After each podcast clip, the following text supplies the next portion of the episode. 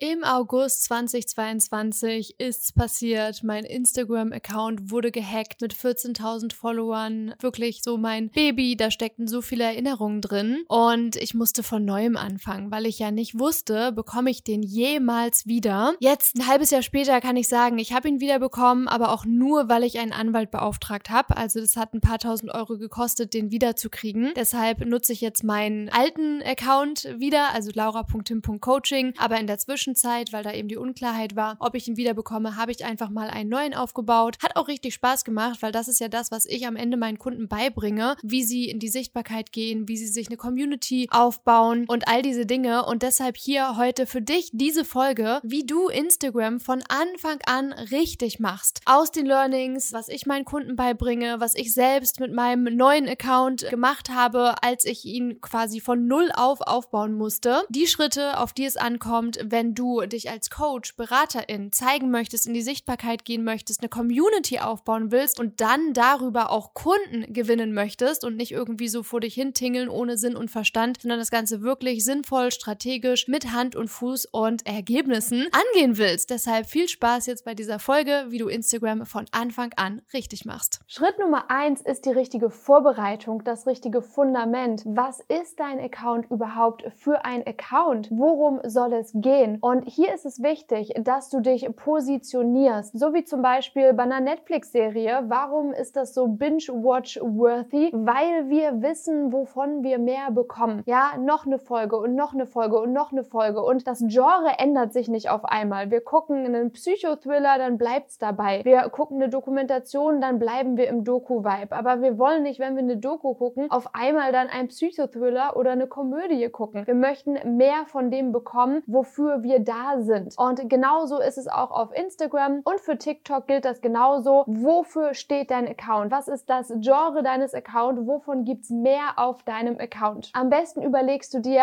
was ist so die Emotion, die dein Account ausstrahlen soll und was sind deine Top 3 Content-Säulen, also so die Themen, um die sich deine Inhalte drehen werden. Das Ganze sollte natürlich irgendwie zusammenpassen. Das heißt, wenn du die ganze Zeit deine Katze postest, aber eigentlich bist du ein Business-Account und und eigentlich geht es darum, wie du Website-Texte schreibst, dann passt das irgendwie nicht so ganz zusammen. Nimm dir hier kein Beispiel an den ganz großen Accounts, denn die ganz großen Accounts, die haben mittlerweile Promi-Status und Promis können machen, was sie wollen. Es funktioniert, es ist magnetisch. Die Menschen wollen mehr von dieser Person, weil diese Person mittlerweile eine Brand ist. Das heißt, wenn du von Null anfängst und nicht schon berühmt bist, dann solltest du dir an diesen ganz großen Accounts kein Beispiel Beispiel nehmen, sondern dich wirklich auf eine Sache fokussieren, dich auf eine Nische festlegen und hier richtig viel Mehrwert geben. Also frag dich, was ist der Grund, warum 10.000 Menschen dir folgen sollten? Für was wirst du bekannt? Wofür kommen die Menschen auf deinen Account? Dann ist es so, dass viele, die mit Instagram starten, denken, auf ihrem Profil geht es um sie. Und das ist nicht so. Denn wenn Menschen auf deinen Account kommen, dann geht es um diese Menschen. Und diese Menschen fragen sich, was habe ich davon? Warum soll sollte ich dieser Person folgen? Und genau deshalb sollte es in deinem Steckbrief nicht darum gehen, wo du wohnst, außer dass es in irgendeiner Form relevant für deine Community, weil du zum Beispiel die besten veganen Restaurants in deiner Stadt raussuchst und äh, Food Guides machst für ganz speziell diese eine Location. Oder wenn du zum Beispiel Immobilienmakler oder Maklerin bist, dann ist es natürlich auch relevant, in welcher Stadt du das tust. Aber wenn das nicht auf dich zutrifft, dann interessiert niemanden wirklich, wo du wohnst. Das heißt, in deinem Steckbrief sollte kurz und knackig drinstehen, was habe ich davon, wenn ich dir folge? Wovon bekomme ich was? Außerdem unterscheiden wir einmal in deinen Benutzernamen und in deinen Instagram-Namen. Dein Benutzernamen, das ist das, wo das Ad vorsteht. Das sollte leicht zu finden sein. Das heißt, wenn du da irgendwie drei Unterstriche drin hast und irgendwelche weirden Zahlenkombis, das ist nicht besonders professionell.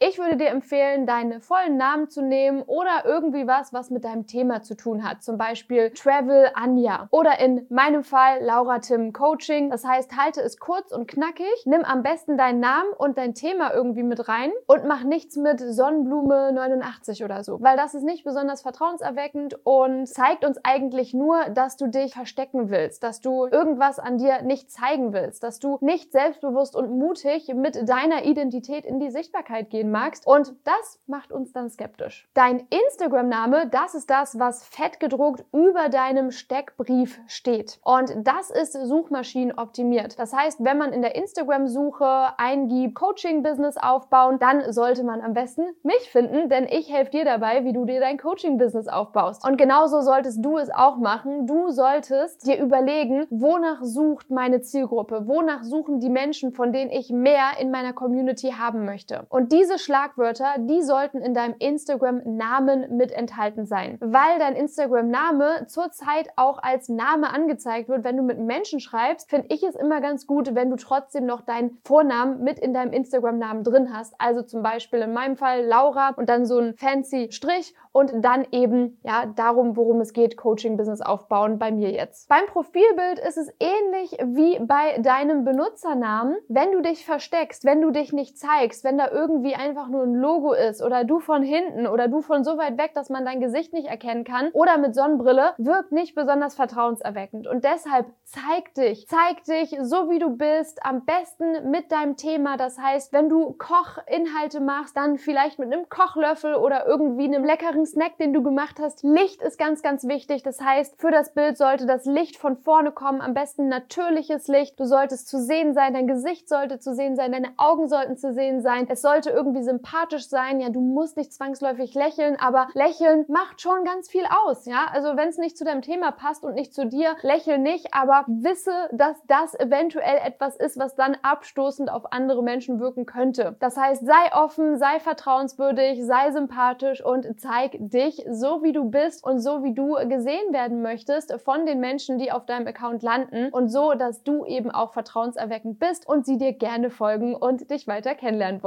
Wenn du etwas anzubieten hast, zum Beispiel ein E-Book oder ein Produkt oder ein Coaching, ein Kennenlern-Call, dann solltest du das auch in deinem Steckbrief mit aufnehmen. Das heißt, ganz unten in deinem Steckbrief sollte irgendeine Form von Handlungsaufruf sein. Was können die jetzt weiter tun? Wo können die jetzt was kaufen? Zum Beispiel kannst du in deinen Handlungsaufruf im Steckbrief schreiben, schick mir eine DM, wenn oder schick mir ein Herz, wenn du aktuell Trennungsschmerz hast. Schick mir ein irgendein anderes Emoji, wenn du abnehmen willst. Oder aber einen Link einfügen und sagen, klick hier, wenn du ABC. Außerdem empfehle ich dir, direkt mit einem Creator-Account zu starten. Das heißt, wenn du noch ein privates Profil hast, das Ganze umzustellen in den Einstellungen unter Konto, weil als Creator hast du einfach die meisten Möglichkeiten, kreativ zu sein und die schönsten Insights und Statistiken. Und jetzt ist es so, dass Menschen dir natürlich nur folgen, wenn es einen Grund gibt. Wir haben es vorhin schon mal angeschnitten geschnitten. Und deshalb, wenn du nichts postest, dann haben die Menschen keinen Grund, dir zu folgen. Wenn sie sehen, da passiert ja gar nichts auf deinem Profil, du hast keine Stories, du hast keine Reels, dann warum sollten sie dir ein Follow schenken? Und deshalb ganz, ganz wichtig, posten, posten, posten. Quantität vor Qualität gilt hier. Warum sag ich das? Weil Qualität entsteht durch Quantität, entsteht dadurch, dass du übst. Also erlaube dir, Anfänger zu sein. Erlaube dir, noch nicht gut genug zu sein für für Reels, weil du wirst ja erst gut genug dadurch, dass du übst, dass du postest, dass du loslegst. Und deshalb mehr ist mehr, viel hilft viel. Poste, hau raus deine Reels, hau raus deine Weisheiten rund um dein Thema, rund um deine drei Content-Säulen. Ja, nur so bekommst du auch Feedback und merkst, was gut resoniert, was nicht so gut funktioniert, wovon du in Zukunft mehr machen möchtest, wovon du in Zukunft weniger machen möchtest und lernst dazu, etablierst eine Routine, einen Prozess und wirst immer immer besser und besser und besser. Und ganz ehrlich, je mehr du postest, desto mehr wirst du Menschen angezeigt, desto besser wirst du und desto mehr wird dein Account auch wachsen. Deshalb viel hilft viel. Natürlich sollte dein Content nicht doof sein. Der sollte schon inspirierend, lehrreich und oder entertaining sein. Aber meistens ist es so, dass du das schon richtig gut machen wirst. Weil meistens sind wir viel zu streng mit uns selbst und ja, erlauben uns gar nicht, mal irgendwie rauszugehen mit unseren Themen, weil wir nicht perfekt sind. Aber wie gesagt, die Perfektion, wenn es die überhaupt gibt, ja, die entsteht, indem du einfach mal machst, einfach mal raushaust. Und je mehr du das machst, desto besser ist es. Was ganz wichtig ist, ist, dass du konsistent bleibst. Das heißt, es bringt nichts, wenn du eine Woche lang dreimal am Tag ein Reel postest und in der nächsten nächsten Woche dann gar kein Reel und dann wieder an einem Tag fünf Reels und dann wieder vier Tage kein Reel. Konsistenz ist wichtiger als Quantität. Wichtiger ist, dass du wirklich konsistent das aufrechterhalten kannst. Deshalb schau mal, was schaffst du? Schaffst du ein Reel am Tag? Schaffst du fünf Reels pro Woche? Schaffst du zwei Reels pro Tag? Viel hilft viel, aber wichtig ist, dass du dieses viel auch aufrechterhalten kannst. Und dann ganz, ganz wichtig, hab Spaß. Das ist dein Spielplatz. Tob dich